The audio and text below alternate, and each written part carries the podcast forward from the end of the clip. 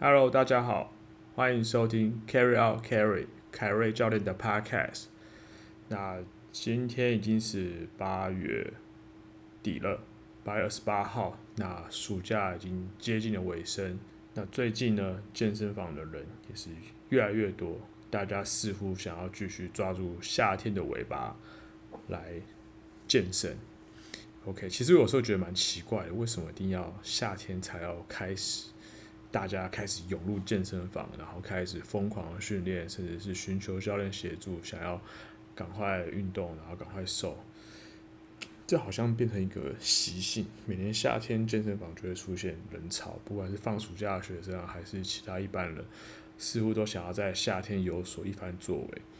不过，为什么不从冬天开始呢？这从冬天开始不是很好吗？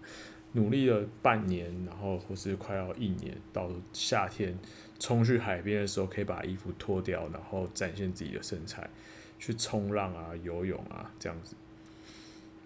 OK，没关系，这个开场的题外话。好，那今天呢，这一集就是我的 Podcast 的第二集，那。在第一集，其实我有稍微提到我的，我有去参加 Strong First，呃，这个护理的认证系统。那我今天就来要分享，两年前，二零一八年，我参加 Strong First Level One 认证的一些经历跟一些自己的心得。OK，嗯，这一场是在台湾办的，那那时候是在台北市立大学，就是以前的北体。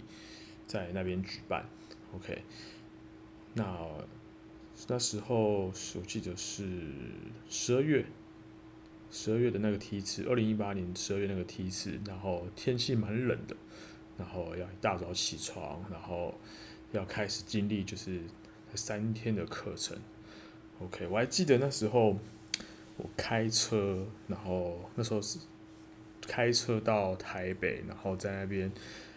就是住了两个晚上，对，找个饭店住两个晚上，因为在天母那个地方交通不是很方便，所以我一定要住在那边，这样子的话我才能赶得上课程的时间。OK，所以那几天真的蛮辛苦的。好，在说那一天的心路历程之前呢，我想先来介绍一下 Strong First 的历史，简单的介绍一下。OK。Strong First，它的创办人是 Pavel。那 Pavel 呢，他是俄罗斯人，他是早期在俄罗斯就是对于壶铃训练呢是算是大师级的人物。OK，Pavel 在二零零一年的时候跟龙门就是 Dragon Door 这个出版社呢，他创立 RKC 胡林的训练组织。其实 RKC 就是 Strong First 的前身。OK。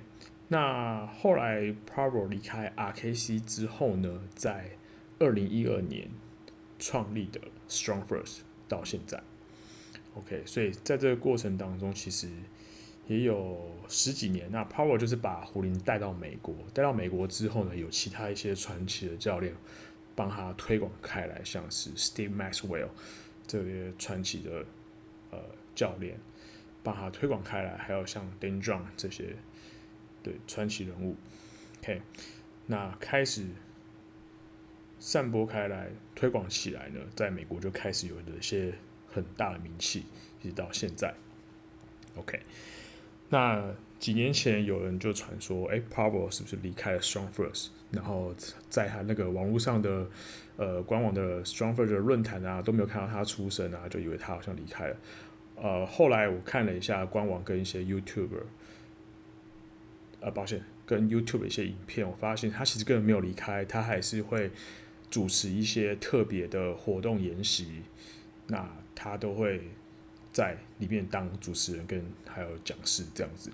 那当然，其他的认证就是有其他的一些呃教官等级的人物来主持来做教学这样子。OK，那我参加的那个场次在台湾算是第二。第二次举办，对，第一次举办其实就有想参加，在二零一七年的时候，但是因为那时候因为工作的关系很忙，然后那时候学的东西也很多，来不及消化，所以时间赶不上，东西也太多，所以我就没有报名的那一次的课程。不然其实也蛮想去参加的。OK，所以很可惜。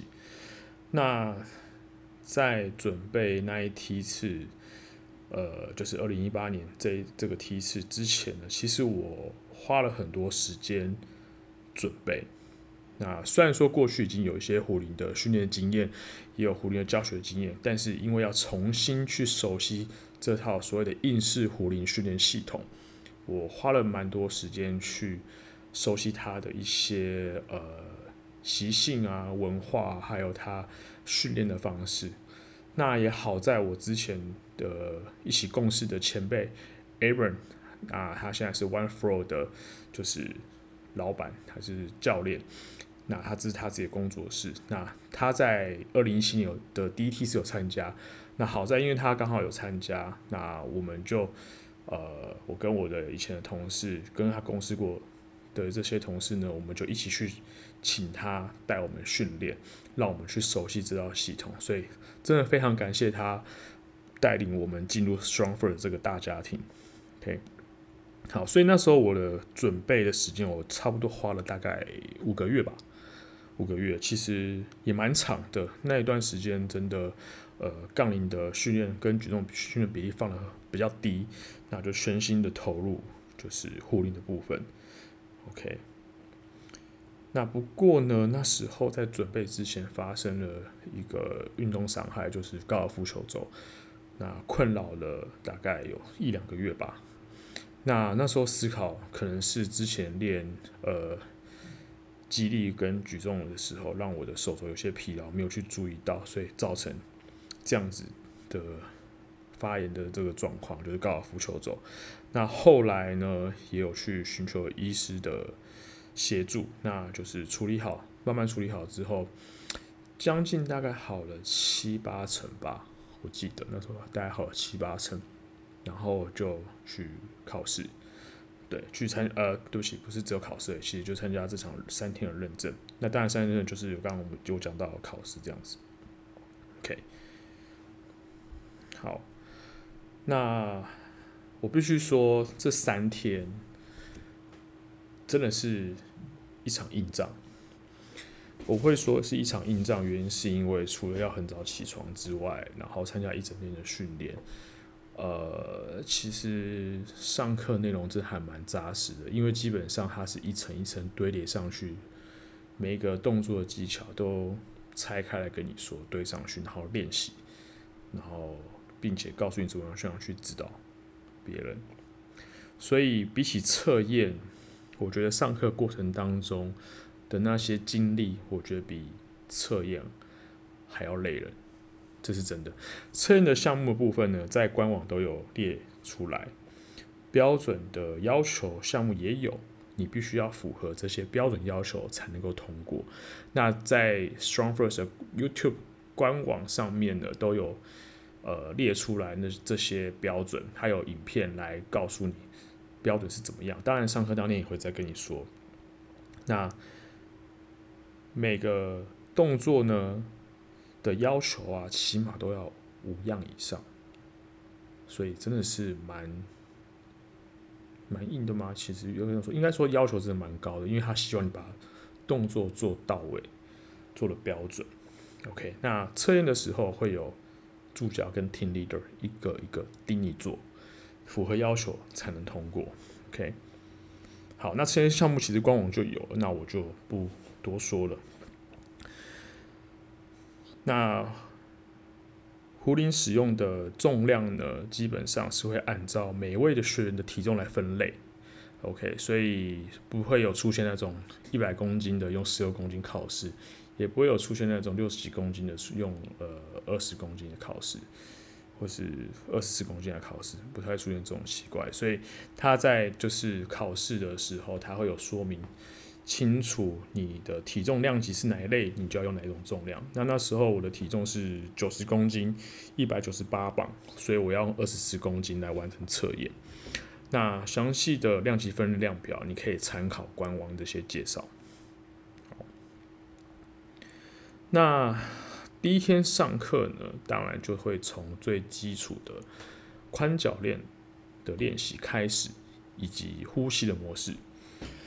那一天的主讲教官啊，是呃是 John Engen 跟吴雀一样，吴雀就是来自于南韩的资深的教官，那 John Engen 是算是更资深大师级的教官，他是来自于美国明尼苏达。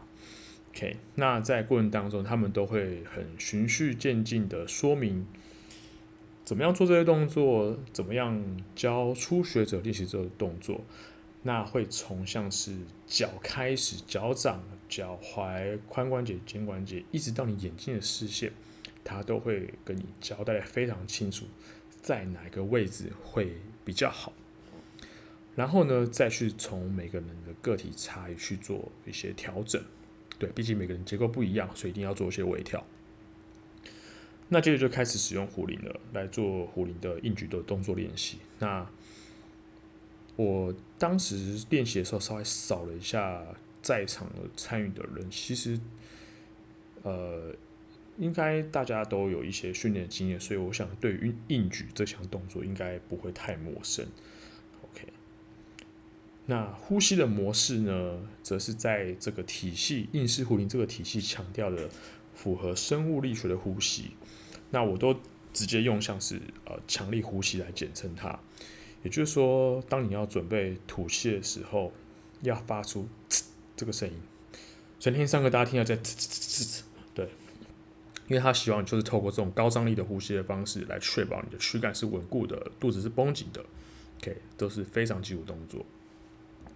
好，所以很多细节都要去注意到。然后呢，你的身体站位啊，到视线啊，这些品质好坏。都会影响到你的动作品质，也会影响到你的荡壶这个动作。OK，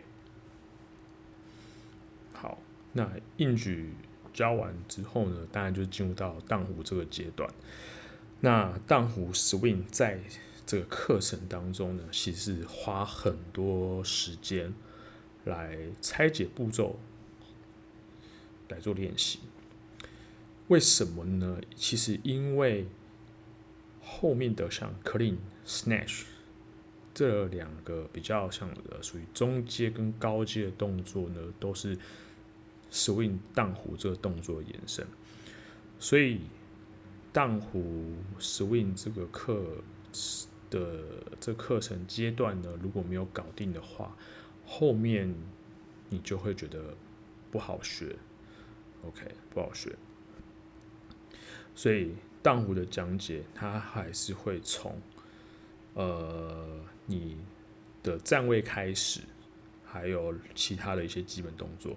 那站位这个动作，它会从中文字的品质来说明，就是站一个三角形。那壶铃在一个口，你的左脚在一个口，右脚在一个口上面。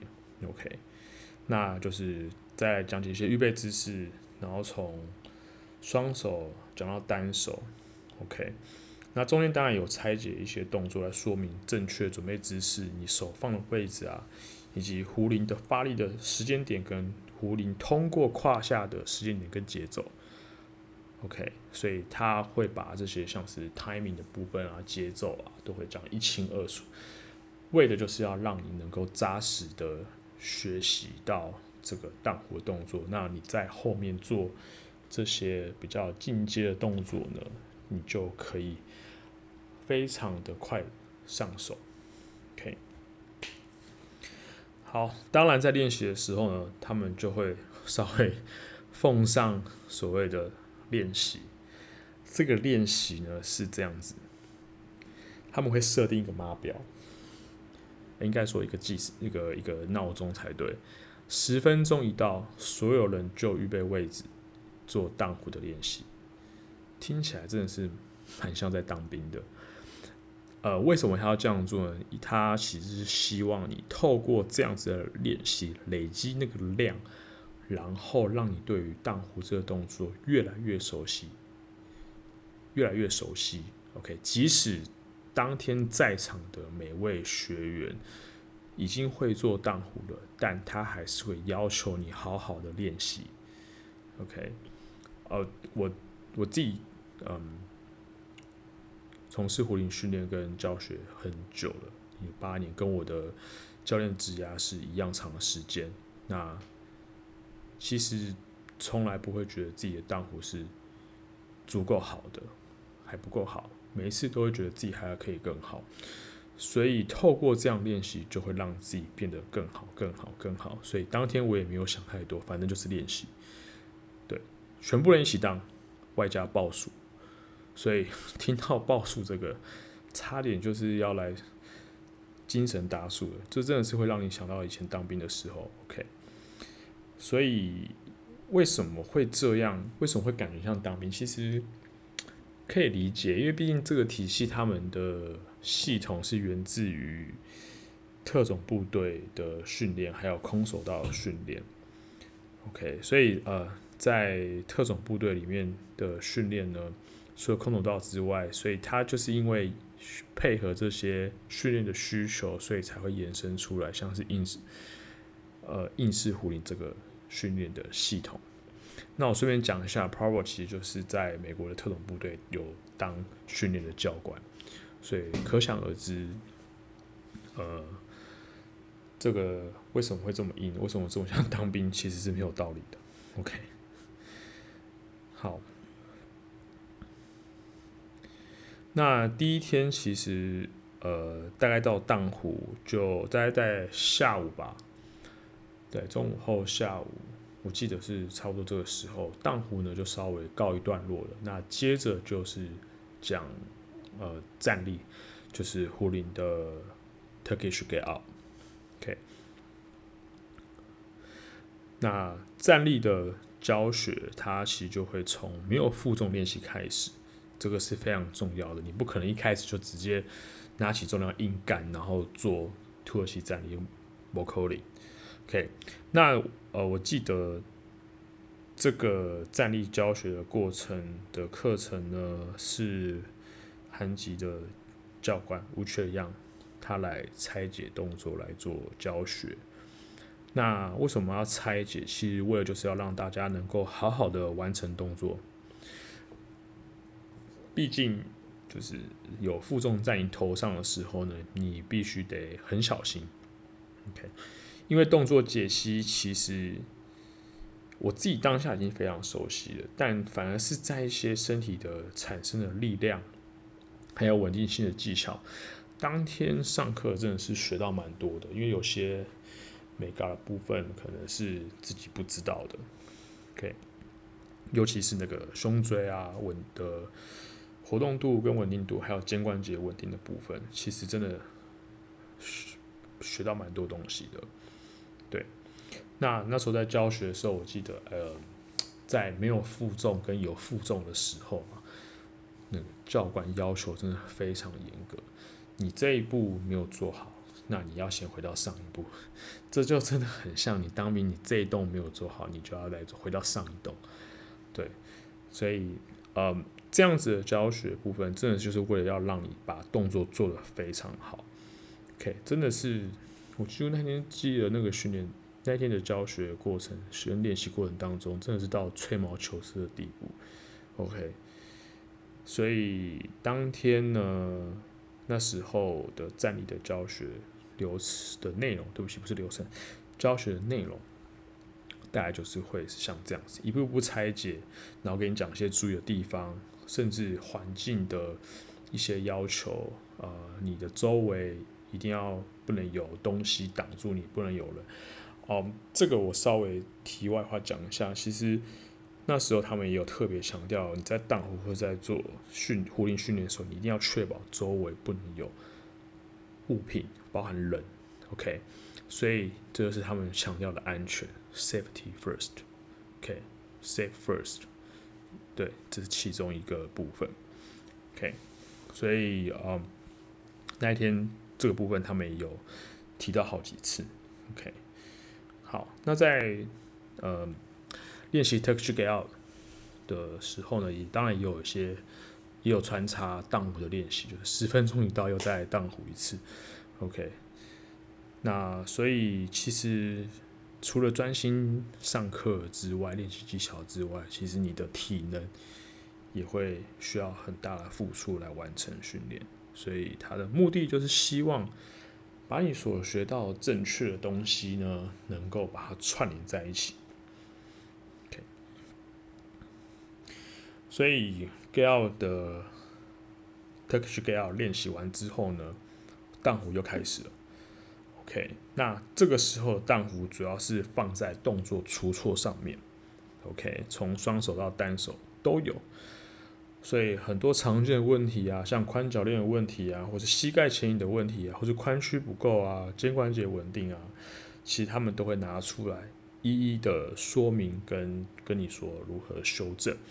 所以，呃，教官当天他们会看到，如果有学员发生一些瑕疵或者错误的动作，或是不太 OK 的动作，他就会请你出来，然后请你演示一次。当然，这不是要故意洗你脸啦，其实就是他希望就是帮助你可以变得更好。那告诉你怎么出错，那再用在你身上，然后再修正、再练习。所以当天有些学生呢，真的是动作被修正得非常好，比之前还要做得更好。OK，那这些出错的方式呢？呃，还有修正的方式，其实有些东西我还是第一次看到，所以那天我就赶快做笔记下来，放在自己的教学笔记里面。OK，所以其实真的是学到蛮多的。也许有些东西是你没有注意过的，你觉得那个是呃不会去特别在意的，其实真的会影响到你很多东西。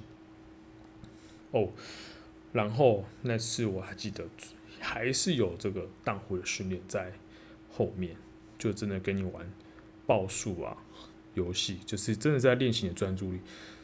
有我记得有一个印象蛮深刻，就是要每个人都要打数，要数一到十，因为就是荡十下，每一次练就荡十下，要 perfect 十下。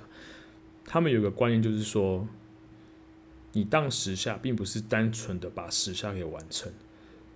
而是你要把这十下当做是一下，每一个都是第一下，每一个都是最好的一下。OK，所以这个概念、这个观念呢，其实真的是蛮棒的。它不会要你一直疯狂的做很多下，它是要你把品质做好。OK，所以那时候玩的那个 报数游戏呢，那个真的是让你好好了解到什么是团队合作。我还记得那时候，他一开始会跟你说：“OK，你你要报一到十，但是呢，你的中间有个数字不能报出来。比如说，大家报一二三四五，但是六不能报，六就要跳过，直接报七八九十。OK，类似像这样。那最后玩的更狠，就是如果有人如果报错，突然呃，比如说报一到十，可是十我们不能喊出来。”你只能喊到九而已。如果能喊出十，那我们就要再做一次。我还记得那天不知道是蛮多人喊，不小心喊出来，不知道是太兴奋还是怎么样，就大家要多当了几回合。OK，所以呃，第一天的客人大概就是这样子，然后就是被 swing 荡湖灯 Turkish get up 站立这个动作呢给塞满了。哦，我还记得那一天，我回到饭店第一件事情是先泡热水澡。跟按摩放松，然后去吃饭，真的是蛮累的。可你可能没觉得好像没什么，可是一整天下来真的是蛮累的。那我这些东西，呃，这些恢复的工作呢，我自己都有先计划好要怎么做，这样子的话，我可以才可以应付第二天的部分。因为特别是那时候自己的手肘的伤势没有完全好到百分之百，所以会非常小心。OK。那第二天呢？我那一天起床蛮早的，其实我也忘记那天有没有睡好，好像没有很好。那我就跟自己的伙伴们就是约好到附近的早餐店汇合，然后去吃早餐。然后咖啡也买了，那浓缩也加了。不知道从身体还是有点累，对，就是觉得精神好像有点拉不太起来。对，那。但是呢，进去训练场之后呢，进去上课场地，不知道为什么精神就来了。对，这蛮奇妙的，可能肾上腺素被激起来了。OK，好，第二天课程呢，早上呢，当然还就是先用活动度的暖身做开场。当然第一天我们也有做暖身啦，只刚刚忘记说到。所以接着呢，一样又是来了荡壶跟站的练习，真的就是荡壶跟站立的练习。当你以为第二天开始会从新进度就开始，其实没有那么简单。所以基本功是非常重要，不能忽略。嗯、um，这部分我必须要说的稍微直接一点。很多人接触壶铃训练都是因为荡壶 swing 这个动作而去接触的。那也很多人认为 swing 这个动作就是壶铃训练的全部。嗯、的确它是经典动作，也是一些呃进阶动作演的基础，但是。壶铃的训练里面不会只有荡壶而已，OK，所以很多人可能，呃，我记得以前很有些人来找我们学壶铃，跟我以前的一些呃从事壶铃教学的伙伴们来我们学壶铃，可能学完 swing 就没了，就不见了，嗯，那也不能怪他们了，毕竟大家都有需求，特别需求，只是想单纯用。呃，壶铃来做健身工具，当然没有不好，只是说其实还有很多东西可以学习。OK，那有些人也以为说，哦，我只要学会荡壶就好了，然后直接就跳到下一个阶段去，然后就忽略了基本功。那其实那天上课老师有讲到。就是李小龙有一句非常有名的名言，那在很多领域的佼佼者都会把这个名言呢放在自己的心中。李小龙他曾经有讲过：“我不害怕曾经练过一万种踢法的人，但我害怕一种踢法练过一万次的人。” OK，我相信这句话应该非常好懂，其实就是把一个。最有效率、最基本动作，我重复、重复、重复，一直练、练、练、练习到非常完美，那变成自己的致命的武器。OK，那在前面我提到进阶这些后面的进阶动作都是荡壶的延伸，所以你荡壶必须要学得非常扎实，瞬间把你的时间点、节奏都必须要控制的非常好，还有你的发力的多寡都要控制的非常好。那后面这些进阶动作，像是 clean 跟 snatch 这些动作呢，其实都是一些技巧的延伸。你后面其实你把这些学扎实后，后面就是学一些技巧的延伸的部分。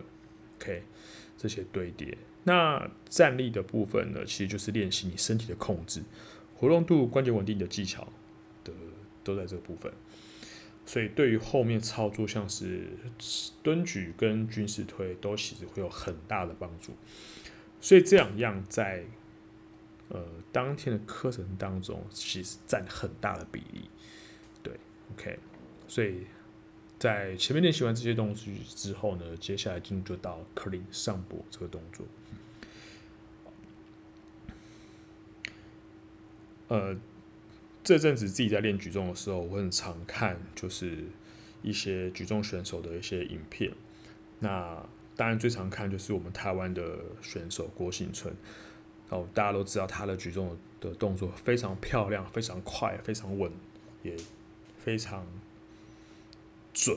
那个接杠动作非常准，所以那一天啊，我印象特别深刻。我看到一个韩国来的助教，他的 clean 上部的示范，单弧跟双弧那个动作流畅度跟速度跟力道，就跟郭婞淳做。clean 挺举，clean and jerk，那个 clean 的这个阶段一模一样。哎、欸，对不起，不是说一模一样，就是一样的流畅，一样的干净利落。OK，我当下看，我真的是定在那个地方。我从来没有看过有人可以把壶铃的 clean 做得这么的好，而且两颗壶铃，我瞄一下重量，好像是二十四、二十八公斤左右。哎、呃。我想一下，回想一下，好像是二十八吧，对，没记错的话，对，因为那时候看到那个颜色环，橘色应该是二十八公斤。OK，不管。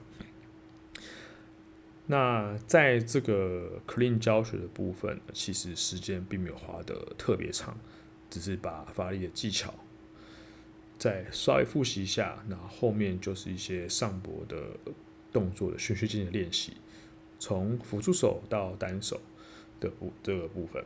那他也会特别强调，你接到壶铃的时候，你的手肘需要往下压，可以帮助你的阔背肌跟你的腹部的核心能够绷更紧。好，那在这些动作的练习几回合之后呢？啊，最精彩来了！我个人觉得这是三天课程回想起来最棒的一部分——组合动作练习，就是 Kettlebell Compress 啊，可能就是有些像荡壶啊、Clean 啊、Press、Squat 或者 Snatch 这些动作组合动作的练习。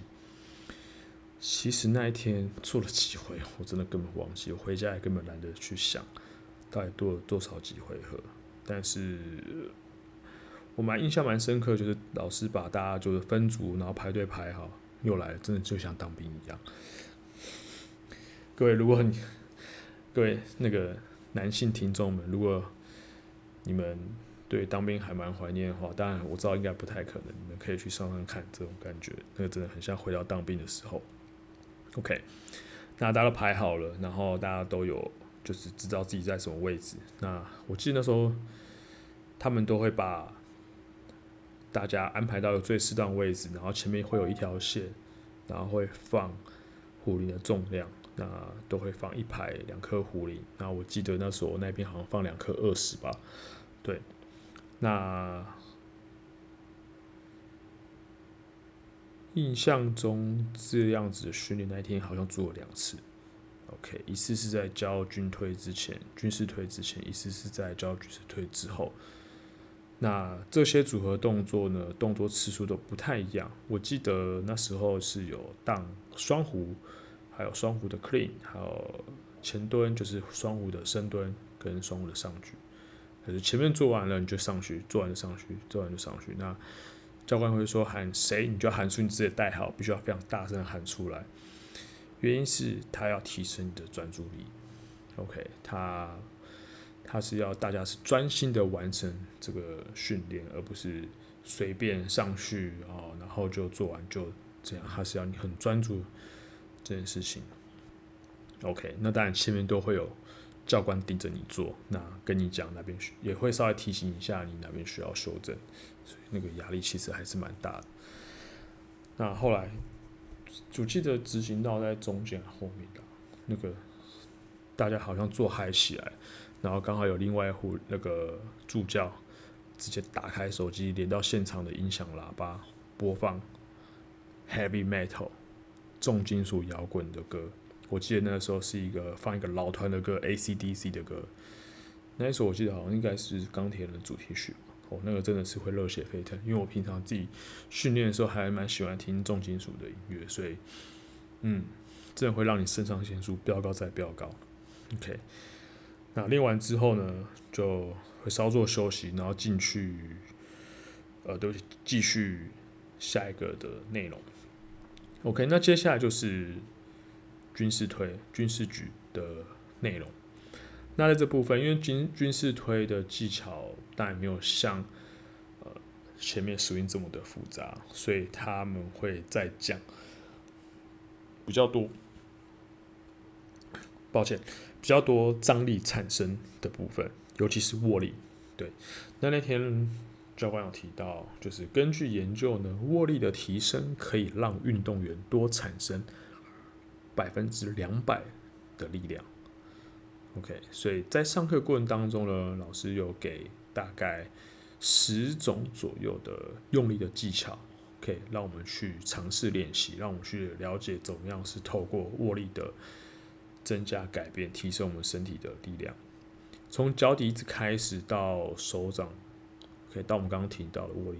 哦，当然还有提到就是刚刚我们说的强力呼吸。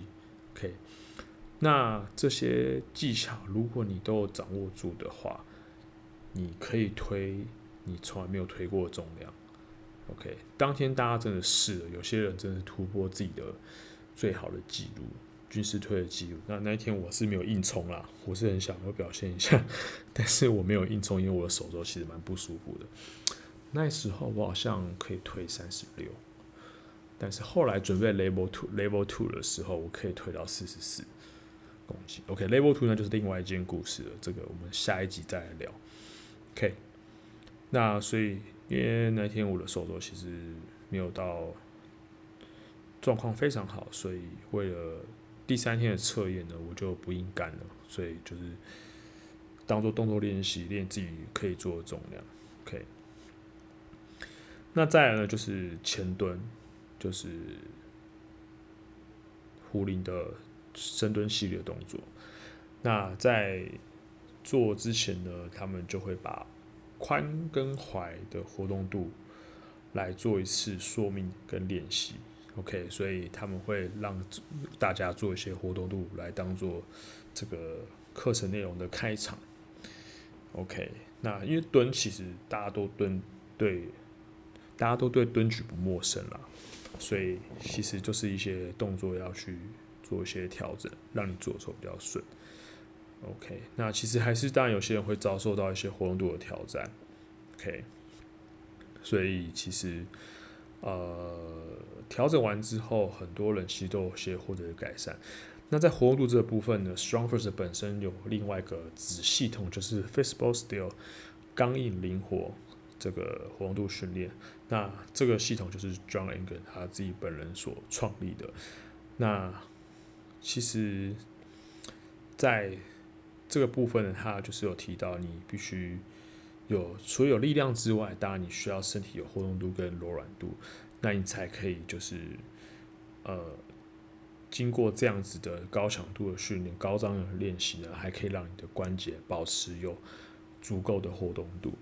OK，好那我印象中，那时候自己的髋关节的活动度跟稳定度一直被助教调整。其实可能那时候这活动度真的不太好，后来真的是一直去练习，然后让自己的活动度有改善。OK，所以我觉得最近这一阵子的活动度已经比那时候还要更好。OK。那蹲举的课程结束之后呢，就是做壶铃的抓举的 snatch。呃，在这个部分，我的印象中，我现在回想起来，其实花的时间没有很长。对，他只有在抓举的一些接壶的技巧跟路径讲的比较多，而且讲的很清楚。那中间也穿插了一些辅助的练习，像是高拉这个练习。那其实它就是为了要让你在执行抓举的时候呢，这个路径啊能够更贴着、更顺畅。其实就像跟奥林匹克举重一样，你练像是练一些高拉系的动作，其实就是要练习那个杠铃的路径。对，好，那第二天的结尾呢，就是用壶铃的抓举来做体能训练，就像跟第一天的荡壶。训练一样，OK，让为什么要这样做？其实它是要让我们为了第三天的测验稍微暖身一下，OK。好，这是他们说的，对。那实际的训练内容，其实我真的忘记了。我印象中大家就是全部一起做，然后会跟你的 partner 伙伴做交换。那我记得那时候在几个回合之后呢，那时候累积的身体的疲劳后坐力就开始出现。我当时发现我的握力好像快消耗光了，因为手肘那时候的问题还是有在，还是有一点点不舒服。就我手就可能有手汗吧，一滑出去，壶就喷出去了。我当场不小心骂出脏话来，然后旁边的助教就被吓到了，他就叫我先休息一下。可能那时候其实我心情蛮差的，因为我从来没有因为这样子把壶铃给喷出去过，自己觉得蛮丢脸的，所以我其实心情很不好。那那个那个时候，那再加上那时候手头伤势其实也没有完全好，出现这种状况，其实真的会开始担心第三天的测验会不会没有办法完成。那后来我就休息了一下，然后助教就问我说：“还可以吗？”我说：“可以。”然后就把剩下的做完。做完之后，然后就第二天课程就结束，然后回到饭店。其实那天我真的是那个晚上，我记得真的我开始睡睡不好，因为我一直在想第三天的测验该怎么办。这种状况，对，那个那个疲劳累积，真的会让人家担心。好，那第三天呢？OK，我一样又是一样的时间起床，然后一样跟大家约好在早餐店碰面，吃完早餐一样咖啡，同桌吹落去。但是我身体那时候真的是蛮酸痛，然后也蛮累的。OK，然后。大家就一起走进去，呃，学校就进去北体，然后到了我们上课的地方，然后我就开始紧张起来，对，我觉得自己有点紧张。那那一天是刚换了个地方，换了一间大教室来要来做测验。后来发现就是，呃，天气其实好像没有那么冷了。没有像前两天那么冷，开始天气变好，太阳也出来。那好像那个资深的教官觉得说，哎，也许我们今天可以到户外来做测验跟一些练习。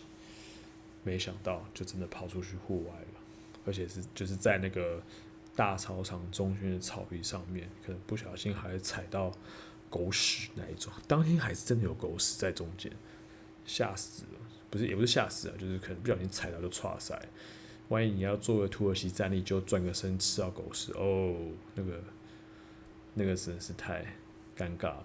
当然有把它做，就把它处理掉了。OK，那早上那时候就会先，我们那时候先在室内完成这些活动度跟暖身。那做完之后呢，我们就被分好组别，然后分好组别之后。教官再帮大家重新复习一下，就是第一天跟第二天我们所讲的一些动作内容。OK，也会把我们测试的呃规则跟一些要求呢再说明是清楚。那大家有问题也可以直接问出来。好，那就是每个人分组，然后把这些技巧动作全部练习一次之后，确保大家都可以做到要求。那接下来就是开始测验了，那就是技巧测验跟体能测验。那技巧测验其实是从 swing 开始，再来是 clean，然后 press 跟 squat 跟 snatch，还有 get up 这些动作。那呃前面有我有提到测验的那个要求需求都在官网上面。那最后面就是五分钟的 snatch 的测验，五分钟内你要完成一百下这个测验。OK，这是最后的一个测验，那也是大家说这项蛮硬的测验。OK，那那时候其实就有点担心，就是自己现在手肘不舒服状况会影响。不过没想到到第三天，不知道是不是真的开始做，身体热开了，肾上腺素开始分泌了，然后我就觉得我手肘好像没事了。OK，那技巧当然就顺利通过了。然后后面就是体能测验，就是五分钟连续抓举要完成一百下。那当时心里就想着，啊，都剩这一步了，反正没事，手没事，我就把它做完就好。OK，那换到我的时候，五分钟计时就开始了。那我就按照自己原本设定的配速策略来进行。那做着做着，其实都还蛮稳定的，没什么状况。那有被助教稍微提醒一下，就是那个手稳定的部分，OK，啊，但也没什么大问题。那不过在做到四分钟的时候，我手好像开始有点疲劳了。但是这次并不是右手先疲劳，而是我的左手先疲劳。OK，我觉得怪怪的，然后我就赶快换回右手把它做完，就把它完成了。OK，大概就四分四十五秒做完了。OK，good，、我觉得蛮开心的。OK，我做完，但是我现在我那时候我整个前臂已经爆炸，OK，就很紧。然后正要去跟伙伴就是那个拿拿水喝，因为那时候我的水在他们那边，就我发现我的左手手掌已经破掉。流血，对，所以那时候就觉得难怪，就觉得奇怪，为什么当下左手怪怪的？原来是手已经破掉，那可能就是这那几天的手掌太操劳了，已经到达极限了，然后那个皮已经开始起水泡是破掉，自己没注意到，那当下就赶快去处理好，然后包扎起来，然后后来休息一下，大家测验就结束了，OK。那那时候，嗯，心情真的是逐渐觉得变好，然后心中大石头可以放下，因为我也是我通过了测验，经过这几天的疲劳，我完成了这项测验，OK，我觉得很开心。那以为结束了，其实根本没有，以为可以开始东西可以收起来了，然后到室内去，就没想到还没结束，因为有。结业式，这个结业式呢，是每一次 Level One 结尾都会做的，就是体能的结业式。然后那个真的是看不到尽头的感觉。我印象中那时候是三个人一组，每一个人都操作不同的动作。呃，我记得好像是 squat 跟 clean 还有 press，当然中间会有一点休息，然后是双壶铃，OK，一样是组合动作。我做完了就该另外一个人，他做完了就再该另外一个人，OK。那当然不止我们做，全部的助教都下海一起做了，所以要跟他们的节奏。他要你蹲你就蹲，他要你举就举，他要你放下就放下。OK，那我是不知道做几回了啦，应该超过十回了吧。当下真的是很想，那一天把我们集合起来，讲了一些 StrongFirst 的精神，然后还有刚我提到那些东西之外，那还有提到就是说，呃，有你们要怎么样去做那个补考，大家都有都跟我们讲，对。因为就是不是没有通过的人，当然就可以补考，透过事后去补寄影片，然后他们认可 OK 了，再补发证书给你。OK，他们就把这些东西都交代清楚。那后来，呃，大家就回到室内去了，然后开始发证书。那没通过的人，他可以获得到参与证明；通过的人呢，他会发参与证明之外，也发就是正式的。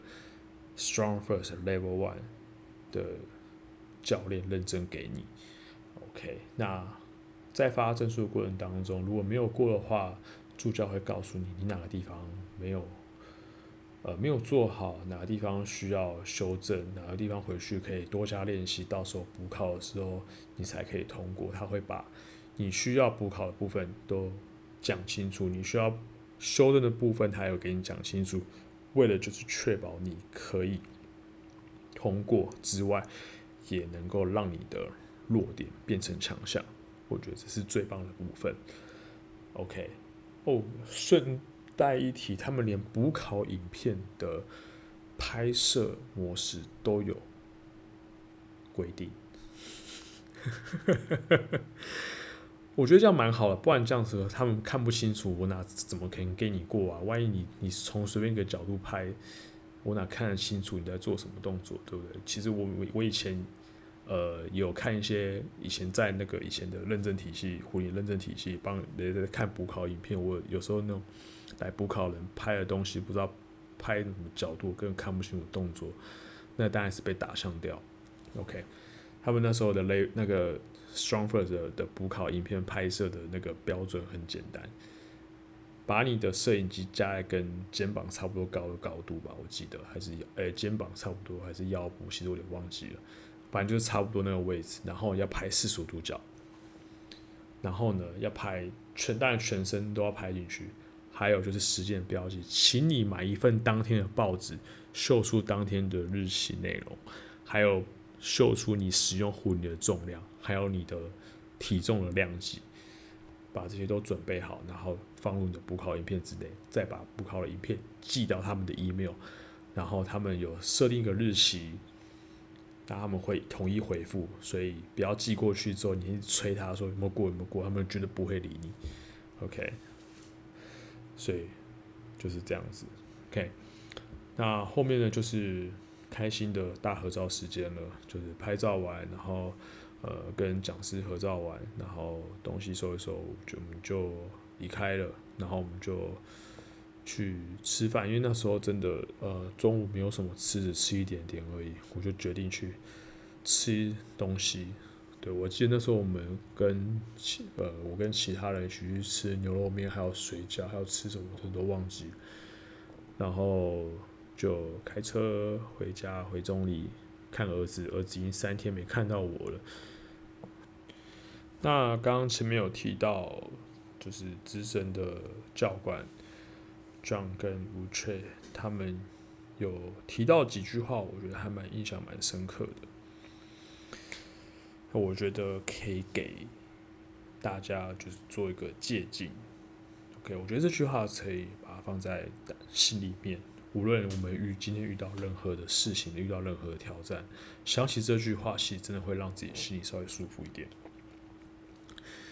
我还记得那时候吴雀有说：“你享受痛苦的感觉，但不是要你故意把自己弄痛。”而是当你的人生遇到失败、痛苦，无论生理还是心理，你要好好跟他相处，克服他，战胜他，不要再让他出现一次。这句话那时候真的是讲到我心坎里，因为那时候我的手肘的伤还没有完全好，对，所以其实呢，听到这句话，其实真的是蛮感动的，然后真的讲到我的心坎里。我这三天的确真的是在享受这种感觉。那我也去，我真的遇到他了。那但是我跟他相处了，我克服他，我战胜他。我不希望下次再出现一次。所以真的是影响到我后未来的训练了。我必须要先小心翼翼保护自己，自己不要因为想要冲什么记录而让自己受伤。OK。那另外一个是这样说的，他说：“我从来不会去怪罪任何人，我知道我已经尽我所能，我尽力了，但是我还是不够好。”那转当下，他认为他现在的任务是，我要把这些力量变成一股力量，其实就是刚刚我们提到，把你的弱点变成你的优点，变成你的强项，对。当下真的觉得他们真是暖男，OK，好，那今天这一集就差不多到这边了。其实这些历程也是我尽我可能回想那三天的历程。那我真的觉得那三天算是我这一辈子最棒的时光之一。啊，我认识了很多人，除了呃跟以前一起奋斗的伙伴们，呃一起参与这些，然后也。刚好那时候我的前辈 Avery 当翻译，那天真的很辛苦，他翻译三天，然后真的他最后也没快没声音了。然后呃也因为跟着以前共事的同事这些伙伴一起去参与这项认证，然后我觉得嗯跟他们一起奋斗，感觉其实蛮好，因为那时候我已经离开以前的公司，然后到现在超恶心，然后那时候刚好感觉就像开同学会。呃，对不起，感觉就很像在开同学会一样，跟他们聚在一起，然后一起上课。虽然说有时候是不同组，可是那种一起在同一个空间训练学习，其实真的感觉蛮棒的。那也认识一些新朋友，到后面，OK，那呃，甚至后来还参加一些活动，然后帮后面的一些像是呃 Strong First 的预备课程，还一起参与助教，甚至是。在去年，我们有跟一些新的认识的一些伙伴一起飞到南韩参加 Level Two 的认证，那我觉得这个经验都还蛮棒的。OK，那至于 Level Two 那就是另外一个故事了。那我我应该会在我应该会在下一集跟大家分享。OK，好，那这一集就到这边。如果各位喜欢我这一集的 Podcast 的话，欢迎就是。留言给我，那 IG 也好，YouTube 也好，或是之后我会放在其他平台上面一些留言机制也好，那你们都可以留言给我，给我一些回馈，让我一些修正。毕竟这是刚开始，我当然知道还可以做得更好。那如果大家不嫌弃的话，之后放在 iTunes 上面，别忘记给五颗星，然后给我一些回馈。OK，今天这一集就到这里了，那我们就下次见喽，拜。